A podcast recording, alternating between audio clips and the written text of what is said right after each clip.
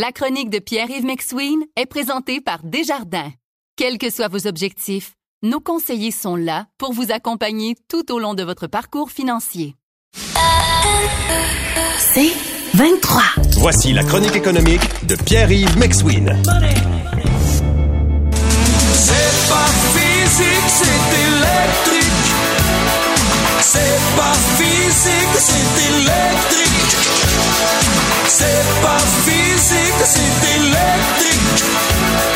Euh, Laisse-moi deviner, tu veux parler d'Hydro-Québec. Oh, Patrick, t'es au courant? Hein, J'aime ça. Ah, hein?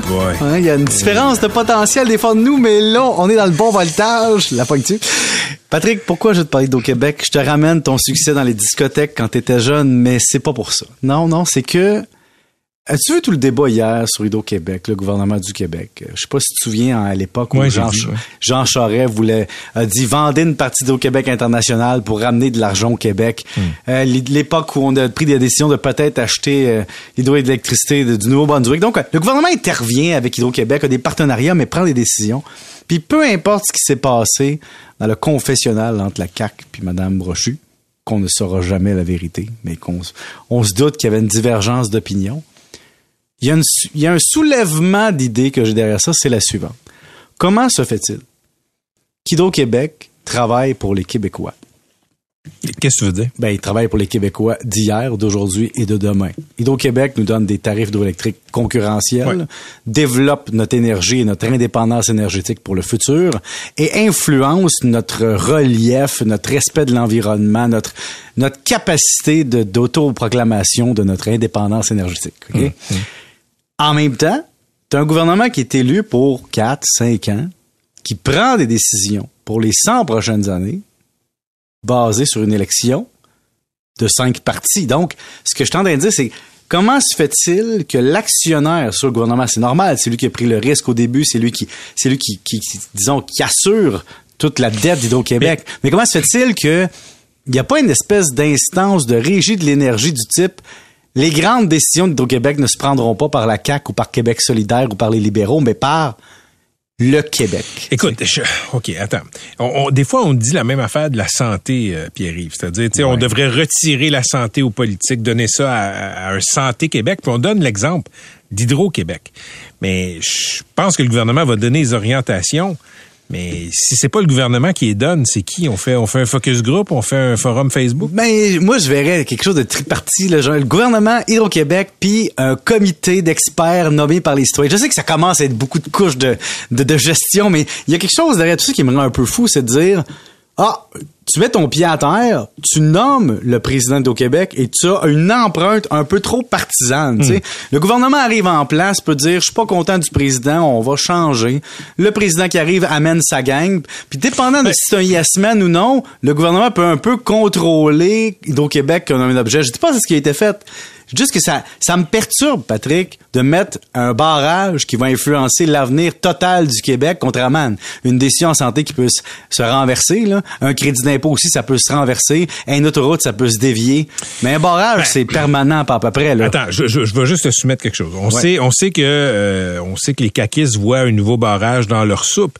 Après ça, euh, quand, quand on va le faire, le débat, quand euh, il va y avoir les études, on verra si c'est viable. Comme le troisième lien. Ben, ouais. C'est une petite taquinerie en passant. Oui, non, mais, mais, mais je, comprends ce que tu dis, mais euh, ça se peut que à sa face même, ça n'ait pas de bon sens puis que ça se fasse pas. Ah oui, mais tu sais, pour moi, c'est parce que pour moi, Hydro-Québec, c'est bizarre à dire. Hydro-Québec est plus grand que le gouvernement. Le Québec, on peut dire qu'on est une société distincte pour la langue, pour la culture, mais il y a deux choses qui nous distinguent. On est en Amérique du Nord. En Amérique du Nord, là. une province possède son hydroélectricité, puis son électricité, puis son pouvoir énergétique. Et on est une province qui a, comme plus grande institution financière, une coopérative on jase, là. Nous autres, là, quand on se regarde en pense petit, là, dans notre histoire, on a fait ça. Dans notre histoire, on a dit, nous autres, on va garder main mise sur notre pouvoir énergétique. Puis je t'en parlais hier, dans les tarifs résidentiels, ça paraît, parce qu'au Canada, oui, on avait le pouvoir hydroélectrique, mais on avait quand même des décisions politiques qui ont fait en sorte qu'au Canada, on paye pas cher notre hydroélectricité, qu'au Canada, on est distinct, puis au Canada, notre décision, elle se prend collectivement. Ben, écoute, euh, oui, tu raison. C'est moins cher au Canada si on se compare aux Américains. Mais si tu compares les Québécois aux Ontariens, si tu compares les Québécois à, à ceux d'autres provinces, je veux dire, on paye pas mal plus cher l'électricité hors Québec, là, bien souvent. là. Oui, c'est ça que je te dis, c'est qu'au Québec, on paie pas cher par Oui. rapport au Canada, puis on paie moins cher par rapport aux Américains, puis on, on a cette force-là. Puis faut pas oublier que Hydro-Québec, t'as as la demande de base qui existe tout le temps, qui va être fournie grâce à un flux constant de production d'électricité. Mais après ça, il y a des variations, il y a de l'exportation, il y a, il y, a, il y a une capacité de gestion, il y a quelque chose qui est collectif, puis surtout qu'on produit grâce à des actifs collectifs sais, qui sont importants. L'hydroélectricité, ça harnache une bonne partie de territoire. Tu sais, moi, je viens de Valleyfield. Patrick, je sais pas si tu le savais, mais je te le dis, c'est un secret, OK? Et Catherine va te le confirmer.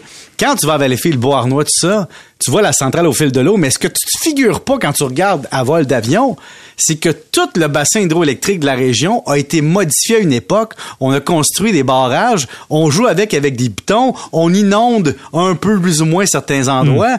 On a fait ça au Québec. C'est majestueux quand même. On a fait quelque chose de grand, mais ce que je, je t'amène le point, c'est de dire, on devrait regarder ça aussi de la même façon. Vous écoutez La Chronique économique avec Pierre-Yves McSween. Ici Patrick Marcelet. Dans la deuxième saison de mon balado Relève-toi, je reçois des personnalités d'ici qui ont su se relever après de difficiles épreuves. Cette semaine, Patrick Marcelet reçoit Geneviève Rioux. Il y a tellement eu plus d'hommes qui m'ont tendu la main après ça que d'hommes qui m'ont fait mal dans ma vie. Je veux pas laisser les hommes qui blessent gagner. C'est pas supposé d'arriver une fois, encore moins deux fois. Qui garantit que ça arrivera pas une troisième fois? Relève-toi, disponible dans la section balado du site web de votre station Cogeco Média. Présenté par les Centres de prévention du suicide du Québec. Puis là, je t'amène sur mon deuxième sujet parce qu'il y a un lien. Oui, tu veux nous parler de char Puis électrique. je, te- je vais te le dire pourquoi. Parce que, dans le fond, il y a des décisions des fois qui se prennent par le politique, puis ça manque de logique, tu vois, puis de cohésion. Bon, je te donne un exemple. Depuis le début de l'année, ou récemment, tu sais peut-être pas, mais là, les, les, les dollars de remboursement les, au kilomètre pour, par ton employeur ont augmenté à l'abri de l'impôt. C'est-à-dire que maintenant, là, disons que pour une certaine base, tu as plus que 11% de remboursement de plus que l'année passée au kilomètre. Là, tu te dis, c'est bien plate comme, comme analyse. Attends une minute. Ça, ça veut dire que l'hydroélectricité au Québec a été plafonnée en augmentation de 3% hein, on a vu ça avec la CAC, mais qu'au fédéral, on dit que le remboursement au kilométrage de ton employeur pour fin d'affaires est augmenté de plus de 11% Qu'est-ce que je suis en train de te dire? Qu'on subventionne les kilomètres pour fin d'affaires remboursés net d'impôts aux employés qui ont une voiture électrique qui est déjà double subventionnée par les deux paniers, deux paliers de gouvernement.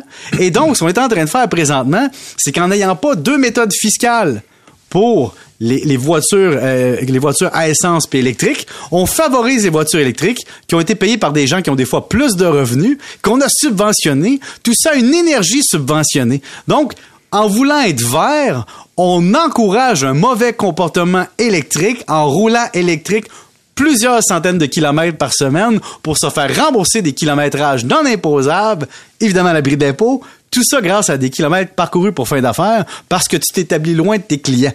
En somme, ce que je suis en train de te faire en français, c'est qu'il y a une incohérence entre l'augmentation des tarifs électriques, les politiques fiscales du gouvernement, puis le message.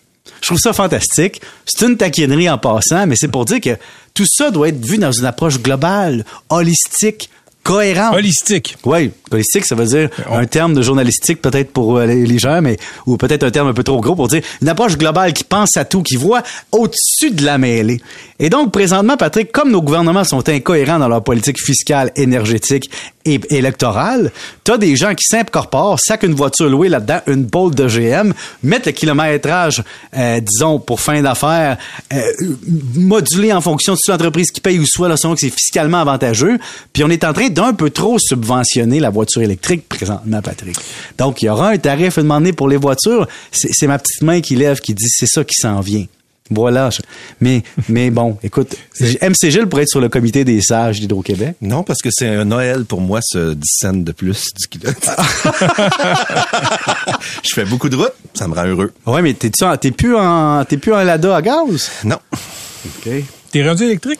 Euh, non, j'ai, j'ai, j'ai j'ai entendu l'histoire de Patrick qui tentait d'aller à New York en Oh. véhicule électrique et qui a arrêté 74 fois oui, mais quand t'arrêtes 74 fois, ça te permet d'avoir un beau voyage de complaisance, puis avec la personne avec qui tu vas, tu peux en profiter pour faire un arrêt, puis regarder la route, puis profiter de la vie. Uh-huh. Uh-huh. Ouais. Je t'en parlerai. Salut. Salut. Bye.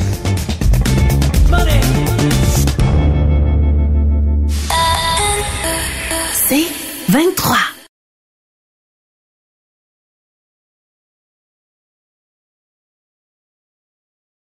Recule un peu, recule, recule. Stationner en parallèle, ça devrait être simple. OK, crampe en masse, en masse, crampe, crampe, crampe!